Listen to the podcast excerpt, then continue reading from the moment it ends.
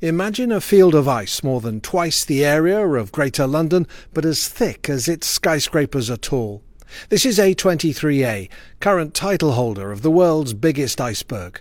Scientists have used radar pulses from a European Space Agency satellite to essentially take a tape measure to the Colossus. The researchers from the UK's Centre for Polar Observation and Modelling say the berg has lost quite a bit of mass since breaking away from the Antarctic coast in 1986, but it still tips the scales at 950 billion tonnes.